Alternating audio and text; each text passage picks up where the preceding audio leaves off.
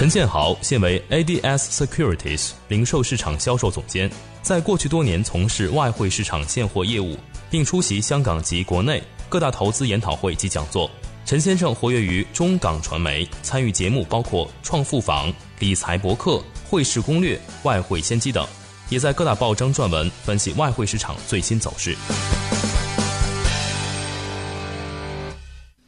艾伦，早上好。主持人你好，嗯，我们看美元这个上个礼拜是晚节不保啊，经济数据的一个低迷也是成为了拦路虎，包括像三月份的新屋销售，还有出勤人数和四月份的 market 制造业的数据都不及预期，那这个也是令到市场对于美国经济的一个担忧是开始加剧的。您觉得本周美元能收复失地吗？啊，我觉得。本周的关键呢，应该是在这个呃美联储的会议里面。那啊呃这个政策方面呢，应该就不会太改大太大的改变。但是市场呢，还是在找啊，就是寻找一些啊啊讯息了啊，什么时候会有一个加息的时间表？比方说啊，在六月份加第一次加息，还是在九月份？那啊，我想啊，我自己个人认为的这个大大环境呢，其实没有改变，就是说啊，美联储受到一些政治的压力了，还还是。啊，蛮大的机会啊，在今年需要做出第一次加息的动作。这个，我想市场在去年七月份开始了，已经在这个美汇指数里面啊，充分的反映这个呃加息的影响。反过来，我们比较关注是未来加息的这个幅度，还还有这个速度有多多快啊，多这个幅度有多大？那这个才是令到美金能不能这能否呃。进一步往上啊飙升的一个最最最主要的因素，因为呃你看最近美联储里面内部呢都有一些不同的言论，比方说啊美金太强，可能啊加上这个经济数据啊不是很稳定的话呢，呃有机会会延迟这个加息的决定。这个但但是呢，呃，我还是觉得，因为本身啊，他需要为市场呢做好一个加息的这个心理准备，做好这个管理预期，所以呢，这个呃言论方面呢不会太隔，也不会太硬，应该呢会啊慢慢的暗示给大家啊啊知道啊，他六月份、九月份加息也好，啊还是会啊不会太远了，就是现在加息这时间表慢慢进入一个倒数的一个机一个机会，那所以呢，这对美金来来讲呢，每回。指数应该还是在九十五到一百这个水平呢啊盘整，因为经过去年七月份开始的啊这整整九月份的这个九个月的一个啊大的行情，那现在第二季度呢需要一段时间需要盘整来消化这个美金的这个强势，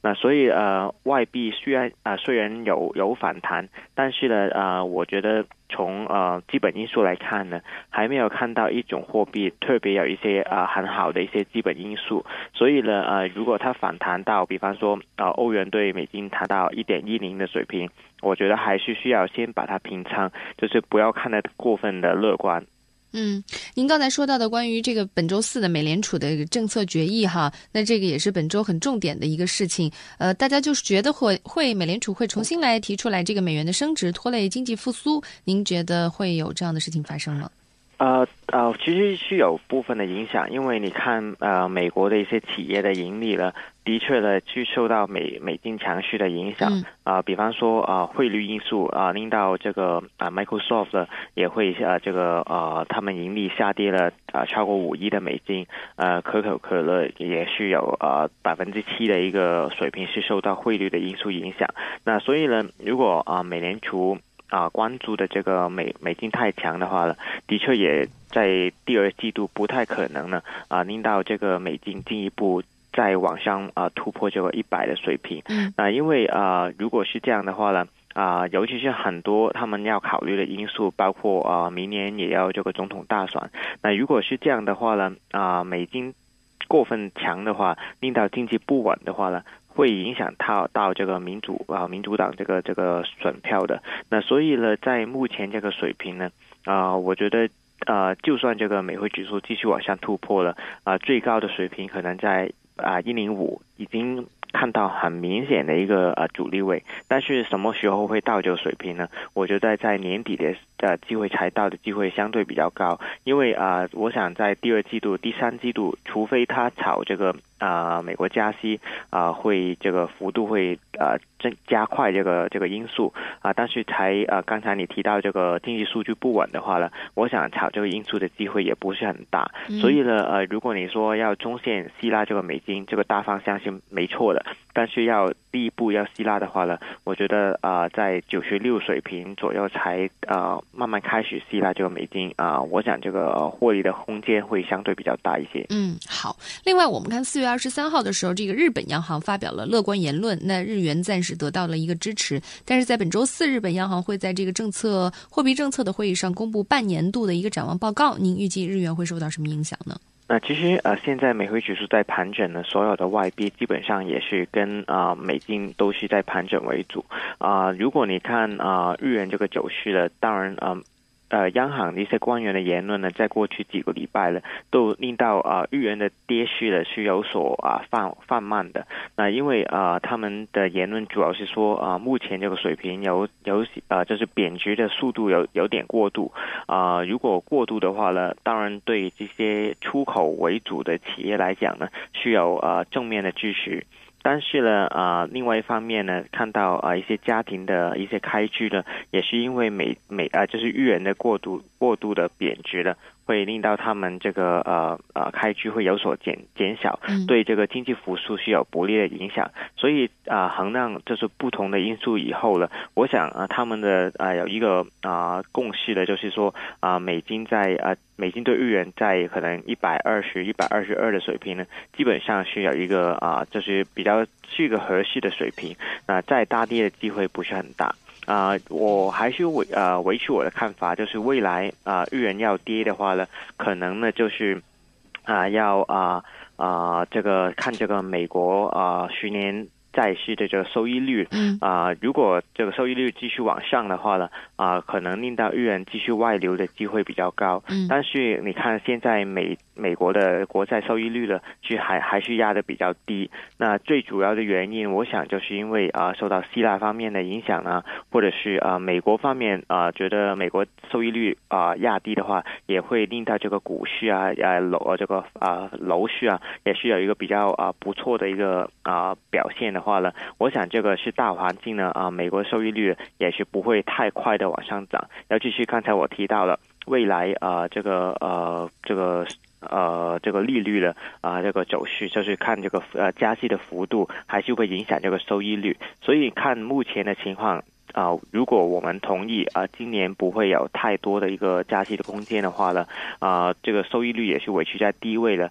对美金对日元来讲也算是比较稳定。嗯，好，那另外我们看欧元在上个礼拜也出现了一个先抑后扬的状态，因为有消息说这个希腊正游走于破产的边缘。那这个希腊的问题现在好像一直得不到妥善的一个解决，好像一个定时炸弹一样。那欧元区在本周会来银行呃会迎来这个央行的一个经济公报。和四月份的 CPI 的一个年率初值，那欧元今这本周的表现，您预计一下会如何走势呢？呃，我想欧元呢还是有机会会重新测试三月中的这个高位一点一零的水平，那但是它啊不是一个明显的一个反弹，就是是弱势的反弹为主。那啊，因为你看到啊，刚才你提到希腊的问题。它每一次都是把这个底线呢，这个呃底线不停往后推。嗯。那啊，我我们从目前的一些呃数据来看到，希腊央行可能它的储备的，他们啊还能够支付这个四月份的一些工资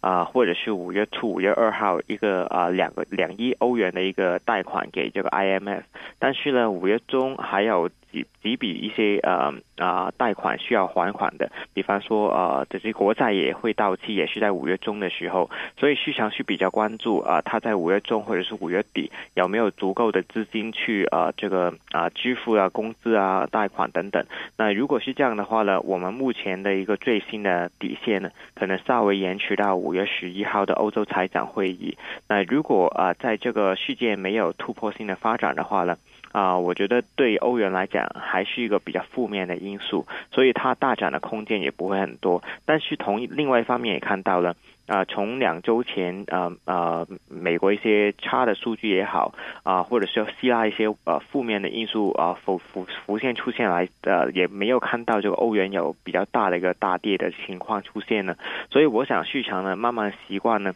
呃，或者是慢慢啊接受了这个呃希腊啊可能有机会违约这个问题，所以对欧元的冲击呢也不会算是很高。所以呢，我觉得这个礼拜欧元的呃表现不会不会太差的，可能在一点零七啊有一个比较明显的支撑，上方的阻力呢也是在一点一零到一点一零五零上一些这些前高的一个水平。嗯，好。另外，我们看这个商品货币方面，像澳洲联储斯蒂文斯，他再度是口头干预这个澳元的一个汇率。他说到，这个澳洲联储会已经表明，如果有必要将降息的这样的一个意愿啊。他还说了一个很重要的话，就是欧元的澳元的汇率在未来非常可能进一步的下跌。嗯，这个是不是也非常明确的显示出来，澳元和加元本周会继续受压下行呢？呃，我想对澳元来讲，这个礼拜啊。我自己觉得它不会大跌的，因为呃，当然这个呃消息是蛮负面的，因为它明显给大家一个暗示，未来它会减息。但是呢，我想这个还是呃澳洲央行出口数的一个表现。那因为呢，呃，为什么这样讲呢？因为啊。呃，欧洲澳洲央行希望这个汇率贬值，呃，也是一个公公开的秘密了，就是他讲了很多遍。那但是呃，他他需要透过这个汇率贬值去刺激这个经济，呃，扶持其他的一些呃，比方说啊旅游业啊啊制造业等等一些行业。那这个我我们都同意的。但是呢，啊，他啊最近澳洲方面的一些就业数据啊，这个通胀的数据也不是太差。那令到啊，大家对它五月份减息这个机会有所降低。那您要需要汇率下跌，有几个方面可以做。第一就是需要美金的强势啊，澳澳洲的汇率自然会下跌。但是现在啊，我们看到美金在调整，就是说这个因素呃，这呃走不通。那但是另外一方面需要它降息，但是呢，澳洲方面也表达了他他们的一个担担心，就是说如果啊。就是减息减的太快的话呢，对他们这个楼市呢也需要一个很大的泡沫。那所以啊，这个泡沫如果要啊爆破的话呢，对啊他们经济也是很大的冲击。所以呢啊，它减息的空间坦白说不是很大。那如果这两方面都不行的话呢，那唯呃唯一的在目前这个水平。不要啊，这个澳币啊继续升值的话呢，就是要出口数，令到大家同意它未来有减减息的空间。所以呢，呃，市场还是估计它减息的时间可能在七月份或者是八月份，但应该在啊五月份这个机会的相对来讲就比较低了。所以我觉得在目前来讲啊，澳元还是在。反复的啊，反复的测试这个顶部，这个顶部比较重要的阻力位呢，应该是在零点八零三零，这个应该是本周的一个比较明显的阻力。嗯，好。另外，我们看这个沙特跟这个也门的一个局势哈，国际油价随着也门局势的变化，出现了一个宽幅的震荡。上个礼拜，那也门局势现在是影响国际油价的一个最大的因素吗？因为我们知道，其实之前的这个原油供大于求这样的一个基本面的因素，不知道现在是否发生了改变呢？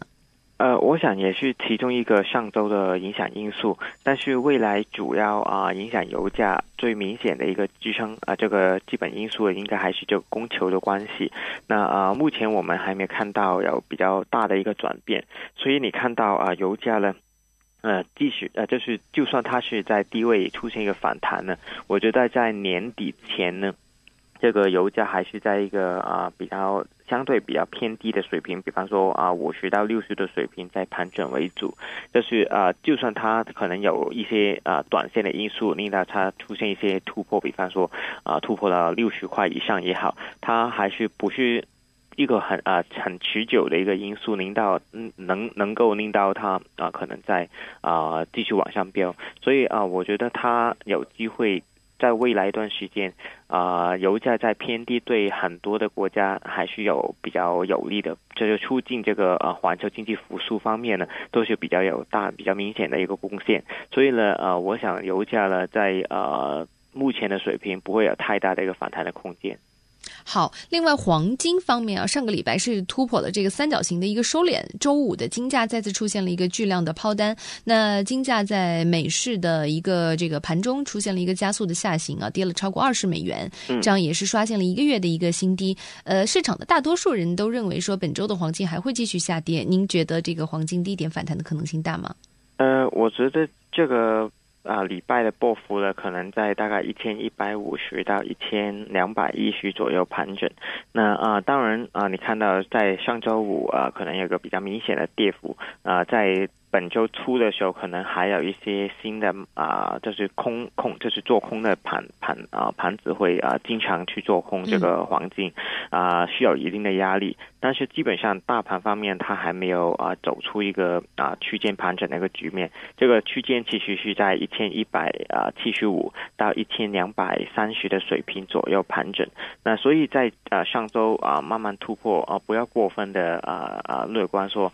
啊这个啊黄金。肯定会跌到什么水平？因为你看美汇指数了，上周了，其实基本上一天涨一天跌这样的一个呃比较呃不稳定的一个走势了。我想啊，反映了这个市场没有太大的一个啊看法。但是呢，呃，有没有一些上涨的空间呢？我觉得机会也不是很高，尤其是啊，我啊。比较了这个欧元在上啊前周上周的一个表现啊，当时啊市场有一些对美金比较负面的一些因素，比方说啊不加息或者是呃数据不好，但是呢啊外币的反弹的幅度呢是比黄金更多的，所以相对啊来讲，你看到黄金是处于一个比较弱的一个走势，那所以如果你说啊区间。做交易的话，啊，可能在一千两百左右了，也是看到这个礼拜有一个比较明显的阻力。嗯，好，谢谢 Aaron 今天跟我们的一个点评和分析，感谢您，再见。